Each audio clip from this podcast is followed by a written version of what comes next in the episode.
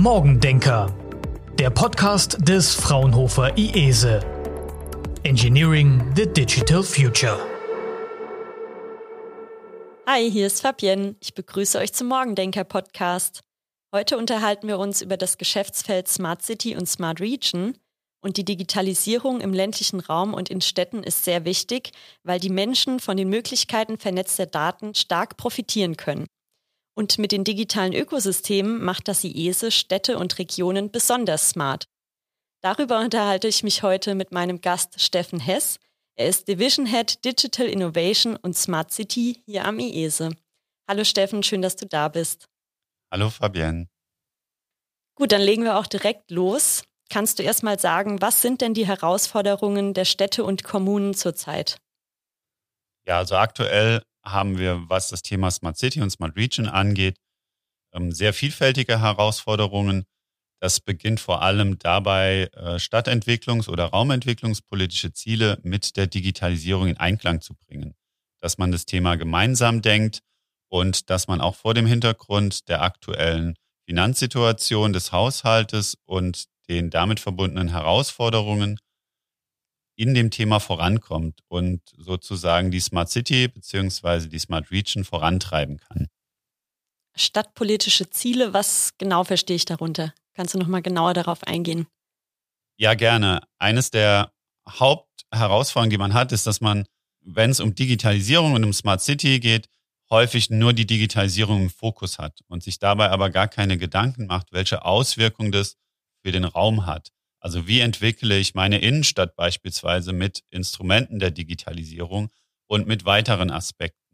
Und äh, die Gefahr, wenn man nur das Digitalisierungsprojekt denkt, ist, dass äh, man dann zwar eine tolle Technologie hat, die aber vielleicht kaum eingesetzt werden kann oder die keinen nachhaltigen Nutzen im Sinne von sozialer, ökologischer und ökonomischer Nachhaltigkeit äh, für die Stadt oder die Region haben kann.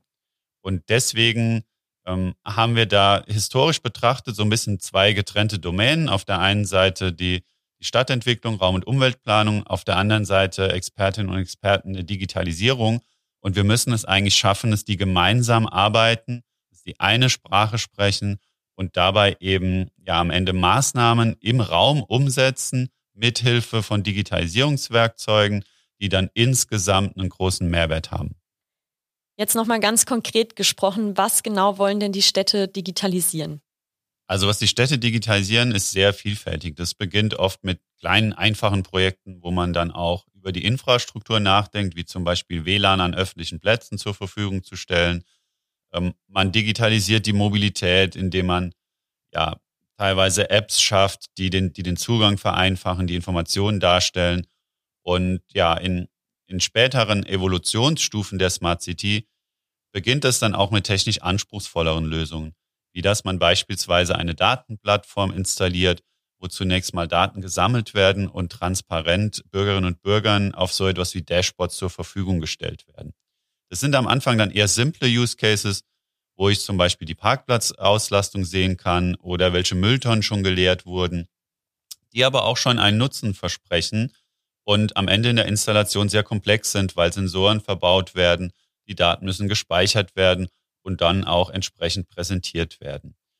Und Städte, die, die wir aktuell als Frontrunner oder, oder Vorreiter bezeichnen würden, die machen sich schon aktiv auch Gedanken, wie beispielsweise ein digitaler Zwilling einer Stadt äh, tatsächlich Mehrwerte bringen kann. Und da gibt's erste Ansätze auch in Hamburg, wo man beispielsweise die Brücke komplett digitalisiert hat und darüber eben auch Simulation fahren kann wie sich die Brücke auf Basis des Verkehrs, der, der drüber läuft, verändert. Andere Städte und Regionen denken drüber nach, ein komplettes Abbild der Region zu schaffen, um beispielsweise Hochwassersimulationen zu machen.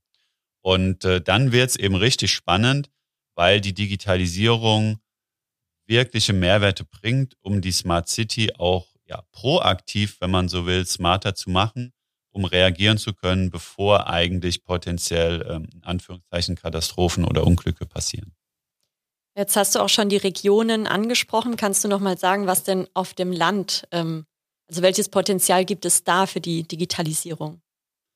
Auf dem Land gibt es ein riesiges Potenzial, weil Digitalisierung am Ende insbesondere die Chance hat, die Nachteile, die ich vielleicht in ländlicheren Regionen habe, wie größere Strecken, wie weniger Effizienz einfach durch auch weniger Menschen, um zu überbrücken und eben genau diese äh, Chance zu ergreifen, auf der einen Seite die Vorteile weiterhin zu nutzen, ein attraktiver Lebensraum, auch mehr Platz, was gerade für Familien ähm, eine sehr relevante Größe ist, eine starke Gemeinschaft im Ort ähm, und ja auch mehr und mehr die Möglichkeit, mobil arbeiten zu können, was am Ende auch durch die Digitalisierung ermöglicht wird. Und äh, das sind viele Chancen, insbesondere auch attraktiv für, für Menschen oder Familien zu sein, die gerne im ländlichen Raum wohnen würden und darüber aber die, diese ja bisher großen Hindernisse von fehlender Versorgung, fehlender Mobilität oder einfach großer Distanz zu Ballungsräumen äh, damit überbrücken kann. Und da sehen wir mehr und mehr den Trend, dass das in den ländlichen Räumen Einzug äh, hält, haben dort aber eben die, die besondere Herausforderung, dass auch Digitalisierung am Ende in Anführungszeichen bezahlt werden muss und wir häufig sehr, sehr ähm, knappe Haushaltssituationen äh, in ländlichen Regionen haben, jetzt im Vergleich zu großen Ballungszentren. Und was bietet das IESE jetzt an? Ähm, ja, dass eben die Regionen diese Herausforderungen angehen können und die Chancen der Digitalisierung nutzen können? Also was wir anbieten oder was wir in verschiedensten Arten von Projekten mit Kunden oder auch in Forschungsprojekten machen, ist, ist von der Bandbreite im Prinzip Ende zu Ende. Also wir beginnen dabei, ähm, was wir dann häufig in, in Kundenprojekten direkt mit Kommunen machen, eine Strategie zu entwickeln. Wie wollen wir gemeinsam den Raum, also die Region oder die Stadt digitalisieren? Was ist da unser Leitbild? Was ist die Mission, die Vision? Wie können wir darauf basierend äh, Ziele entwickeln, wie sich der, der Raum weiterentwickeln will? Und was sind konkrete Ansatzpunkte, also konkrete Maßnahmen oder auch Projekte, die wir in den nächsten Jahren umsetzen wollen und wo wir uns dann auch äh, gemeinsam mit der Stadt äh, oder der Region um, ja, um einen Finanzierungsplan oder potenzielle Finanzierungsmöglichkeiten über den eigenen Haushalt hinaus unterhalten, was dann auch die Teilnahme an Förderprogrammen sein kann oder eben die, die Kooperation mit der Wirtschaft. Kannst du ein paar Beispiele nennen, dass wir uns besser vorstellen können, wie ihr genau die Städte und Kommunen unterstützt? Ja, gerne. Also Beispielsweise ähm, begleiten wir die Stadt Ulm ähm, schon zeitlang in der Umsetzung der Datenplattform. Da ist unsere Rolle ähm, jetzt konkret nicht die Datenplattform zu entwickeln, sondern an der Schnittstelle zwischen Stadt und Dienstleistern, die die Datenplattform umsetzen, zu agieren. Das heißt, wir beraten auf der einen Seite die Stadt, was denn ähm, strategische Weiterentwicklungen technischer Natur sind, wie das die Gesamtarchitektur von so einer Datenplattform aussehen kann, ähm, und machen auf der anderen Seite in Absprache mit dem Dienstleister aber auch die, die Abnahmen der Zwischenlieferungen.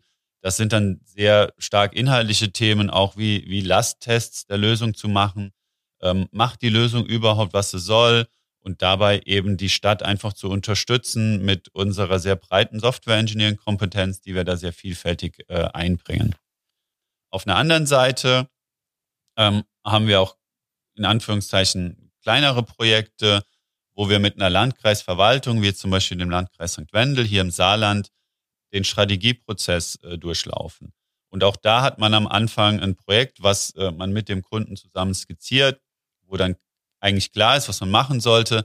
Aber im, im Laufe von der Projektlaufzeit jetzt hier von zwölf Monaten fallen dann einfach sehr viele Fragestellungen auch plötzlich vom Himmel, die man dann bearbeitet.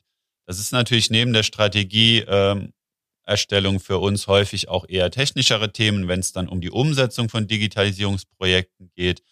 Was muss denn in so einem Lastenheft stehen, dass wir da eine sichere Ausschreibung machen können?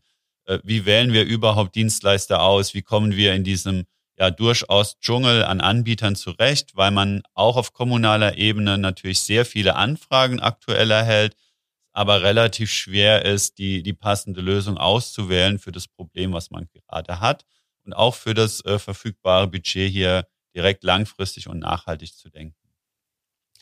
Ja, neben reinen Kundenprojekten haben wir aber auch äh, ja so klassische Forschungsprojekte wie zum Beispiel das Projekt Smarte Landregion, wo wir jetzt in Zusammenarbeit mit äh, sieben Landkreisen quer über Deutschland verteilt ein digitales Ökosystem für Landkreise gestalten und auch selbst entwickeln. Das heißt, das, was wir auch in der Beratung machen, machen wir hier selbst in der Umsetzung und lernen dabei natürlich auch sehr stark selbst, ähm, wie man eine bessere Beratung macht. Und das ist auch etwas, was, was uns eben sehr auszeichnet, dass wir das auch selbst umsetzen und auch selbst die Schmerzen spüren, die dann eben potenziell auch Partner der Städte haben. Kannst du nochmal sagen, was ein digitales Ökosystem genau ist und was der Mehrwert davon ist? Ja, kann ich. Ich würde aber viel lieber darauf eingehen, was wir denn unter einem Smart City beziehungsweise Smart Region Ökosystem verstehen, weil es nämlich das äh, digitale Ökosystem beinhaltet, aber eben etwas breiter gefasst ist. Aber gerne zunächst zum digitalen Ökosystem. Ähm, also was man typischerweise hat, ist, dass ja eine sehr ähm, zentrale technische Lösung existiert, was oft eine Plattform sein kann, ähm, die einen ganz klaren Mehrwert für die Stadt oder für die Region bringt.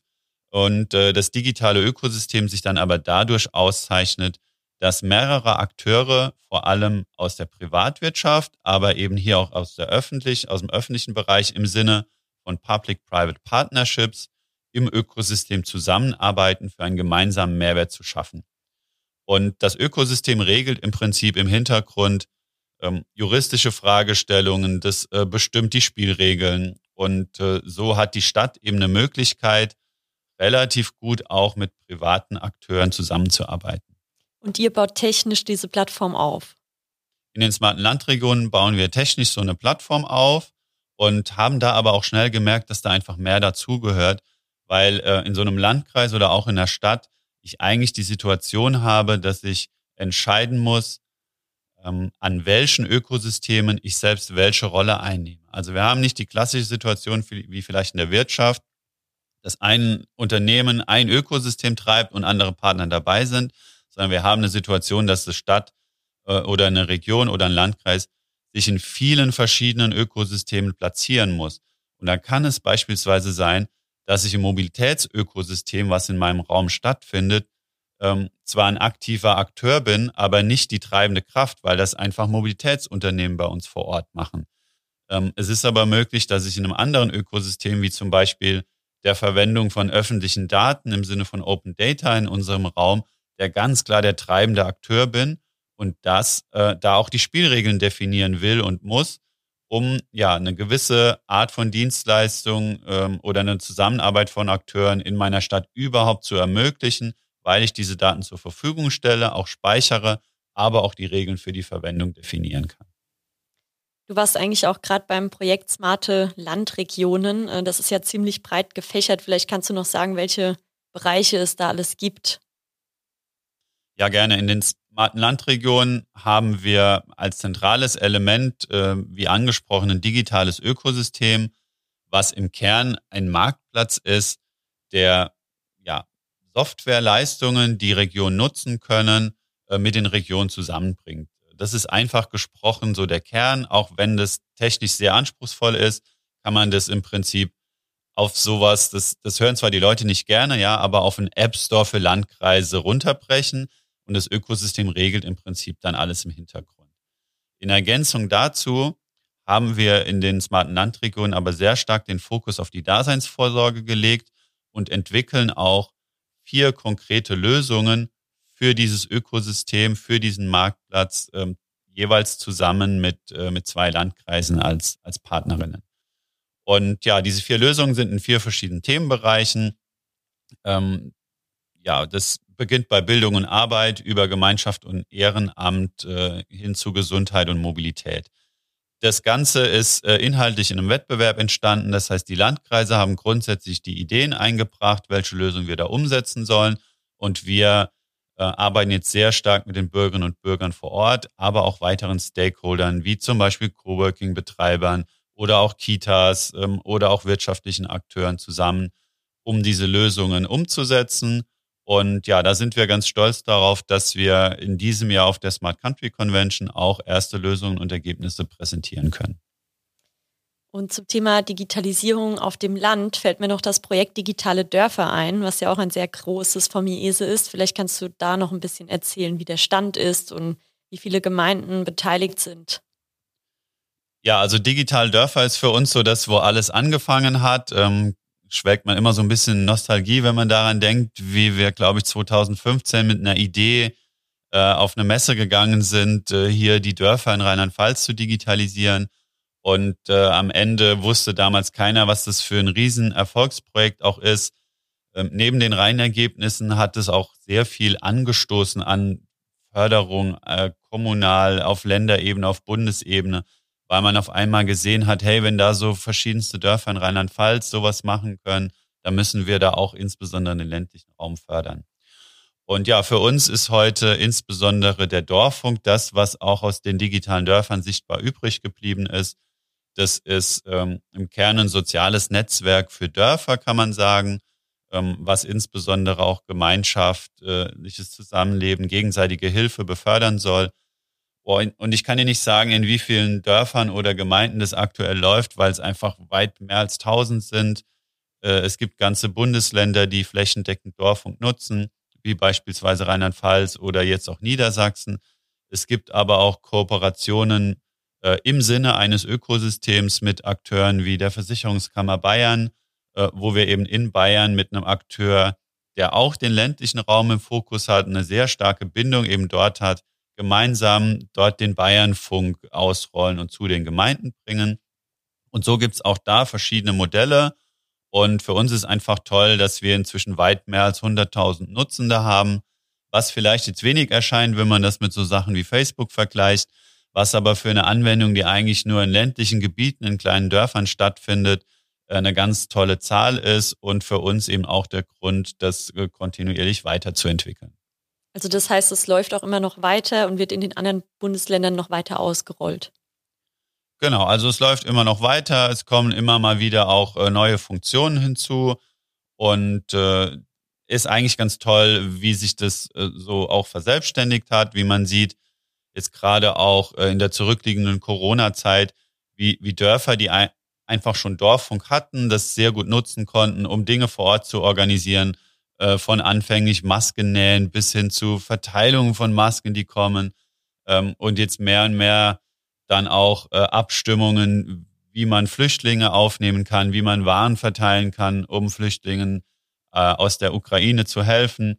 Und ja, das geht auch mit anderen Werkzeugen, gar keine Frage. Aber es ist auch schön für uns zu sehen, wie Dorffunk einfach da war und dann schon direkt einen Mehrwert bringen konnte, ohne dass man erst eine künftige, eine, eine zusätzliche Funktionalität gebraucht hätte. Ja, erstmal danke für diese Beispiele. Ich würde jetzt nochmal auf eine höhere Flughöhe gehen. Also so ein Projekt mit einem Kunden, also einer Stadtverwaltung zum Beispiel, wie läuft das denn standardmäßig ab? Also gibt es da gewisse Projektschritte, die immer kommen? Ja, also ähm, Projekte mit, mit öffentlichen Auftraggebern sind ja immer an ein Ausschreibungsverfahren gebunden. Das heißt, äh, man hat sowas wie eine Projektvorphase, wo man auch von unserer Seite sehr detailliert beschreibt, was denn tatsächlich gemacht wird im Projekt. Und das ist in der Regel sehr individuell auf die Kommune zugeschnitten. Deswegen kann ich jetzt nicht sagen, es läuft immer nach Schema F ab. Was ähm, bei uns auch ein, ein wesentlicher Mehrwert unserer Leistung ist, dass wir das immer individuell auf die Kommune zuschneiden und wir dann eigentlich ein konkretes Problem lösen, was vor Ort stattfindet, wo dann auch eine Kooperation mit, mit Fraunhofer sinnvoll ist. Was wir ähm, aus unserer Sicht jetzt weniger machen, ist so aus der Schublade Beratung, wenn man so will, wo wir einfach ein Beratungskonzept äh, über eine Kommune ziehen, was dann vielleicht auch kostentechnisch optimiert ist und ein klares Ergebnis bringt. Ich aber an dem Ergebnis im Prozess eigentlich nicht viel rütteln kann. Ähm, ja, deswegen typischer Verlauf ist natürlich schon ähm, zu Beginn die Ziele zu definieren und keine Ahnung, wenn das Ziel ist, dass wir eine Datenplattform brauchen beispielsweise, sind wir eigentlich immer zunächst mal so, dass wir hinterfragen, warum braucht ihr überhaupt eine Datenplattform? Was wollt ihr damit machen? Was sind eure Use Cases? Welcher besondere Mehrwert soll darüber generiert werden? Und häufig die Kommune von, von der eigentlich gedachten Vorgehensweise, wir kaufen da jetzt einfach was und überlegen uns später, was wir damit machen, etwas abzubringen. Ähm, mit dem Ziel am Ende auch eine Entscheidung zu treffen, ob man etwas kauft, selbst entwickelt ähm, oder einfach mitnutzt, was andere haben, aber das einfach aus größerer Konfidenz mit besserem Wissen und Gewissen machen zu können und dann auch zu diesem Zeitpunkt äh, das als die richtige Entscheidung zu empfinden und jetzt zum Beispiel nicht nur eine Technologie einzusetzen, weil andere das auch machen oder weil es gerade hip ist, digitale Zwillinge umzusetzen, müssen wir auch machen, weil wir wollen ja auch irgendwie das politisch vermarkten, dass wir das tun und das ist vollkommen legitim. Man sollte aber trotzdem am Ende des Tages nicht das Geld zum Fenster rauswerfen. Also nicht Digitalisierung des Digitalisierungswillens, sondern man soll immer ein Ziel verfolgen. Ganz genau. Und deswegen auch zu Beginn die Verknüpfung äh, zu stadtentwicklungspolitischen Zielen, äh, zu so Dingen wie einem integrierten Stadtentwicklungs- oder Raumentwicklungskonzept, ähm, wo wir dann auch gerne mal fragen, was sind denn überhaupt die Ziele eurer Stadt auf einer übergeordneten Ebene? Ähm, und dass man sich da auch Gedanken drüber macht, wie man das verknüpft und dann aber auch viel besser argumentieren kann, warum dieses Digitalisierungsprojekt jetzt auch einen Beitrag äh, zu vielleicht politischen Zielen oder zu unserer größeren Vision, wo wir als Stadtregion in den nächsten vier, fünf Jahren hinwollen, ähm, liefert. Und am Ende gibt es auch für einem selbst eine viel bessere Motivation, warum man jetzt dieses Projekt macht, ähm, insbesondere eben im Sinne der Bürgerinnen und Bürger. Okay, super. Jetzt hätte ich noch zum Abschluss äh, die Frage, eine Einschätzung von dir. Wann gibt es denn eine richtige Smart City und wie muss ich mir die in Zukunft vorstellen? Ich glaube, eine, also mal völlig davon abgesehen, dass Smart City ein völlig oder Smart Region ein völlig überladener und gehypter Begriff ist, ist es eher ein Prozess. Also man wird nie Smart City sein, beziehungsweise man ist schon immer Smart City. Und äh, die zu formulieren, eine Smart City sein zu wollen, geht natürlich mit einer gewissen Anspruchshaltung hervor. Und ich begebe mich in diesen Prozess, Digitalisierung am Ende zum Wohle der Menschen in diesem Raum nutzen zu wollen. Das ist eigentlich eher eine klare Absichtserklärung, die ich dann natürlich mit, mit Taten, mit Ergebnissen belegen muss und wo ich auch messen muss, wo ich in diesem Prozess bin. Aber am Ende können wir wahrscheinlich von Reifegraden einer Smart City irgendwann sprechen. Aber auch das ist schwierig pauschal zu beurteilen, weil es natürlich auch immer auf den Raumtyp ankommt. Also eine Stadt wie hier Kaiserslautern mit 100.000 Einwohnern ist vielleicht ähm, anders eine Smart City als eine Megacity wie Singapur oder als eine Kleinstadt mit 20.000 Einwohnern. Und äh, deswegen kann man das auch nur bedingt vergleichen und sollte sich als Stadt eigene KPIs im Prinzip definieren. Also was ist für uns die Smart City? Wann haben wir da Zwischenstände erreicht? Und dann auch zu definieren, wo wollen wir als nächstes hin? und einfach diesen Prozess zu leben. Okay, sehr schön. Das war doch ein guter Abschluss. Jetzt kommt wirklich meine allerletzte Frage. Die kennst du wahrscheinlich schon aus den Podcasts. Was war denn der erste Rechner, den du hattest? Und welches Betriebssystem lief darauf? Also mein erster faktischer Rechner war ein 386 mit MS-DOS 6.22, glaube ich. Ähm, da lief dann auch ein Windows 3.11 bei mir drauf. Ähm, und ich muss zugeben, zuvor war ich ähm, eher so in der Konsolengeneration. Also ich hatte auch einen Commodore 64. Ist die Frage, das was du als Rechner bezeichnen würdest. Ne? ähm, aber mein erste technische, mein erstes technisches Gerät war der C64, aber mit Diskette und später erst mit Kassettenlaufwerk. Naja, ah das weißt du aber noch ganz Natürlich. genau. Den habe ich auch noch. Der steht bei uns zu Hause im Keller. Sehr schön. Ja, dann vielen Dank, Steffen, für das nette Gespräch. Und das nächste Mal haben wir einen Gast aus der Praxis zu Besuch, nämlich die Projektkoordinatorin der Verbandsgemeinde Betzdorf-Gepertshain. Und die wird uns berichten, welchen Mehrwert das Projekt Digitale Dörfer ihrer Verbandsgemeinde bringt und wie auch die Zusammenarbeit mit dem IESE läuft. Also schaltet wieder ein. Bis dann. Tschüss. Morgendenker. Engineering the Digital Future.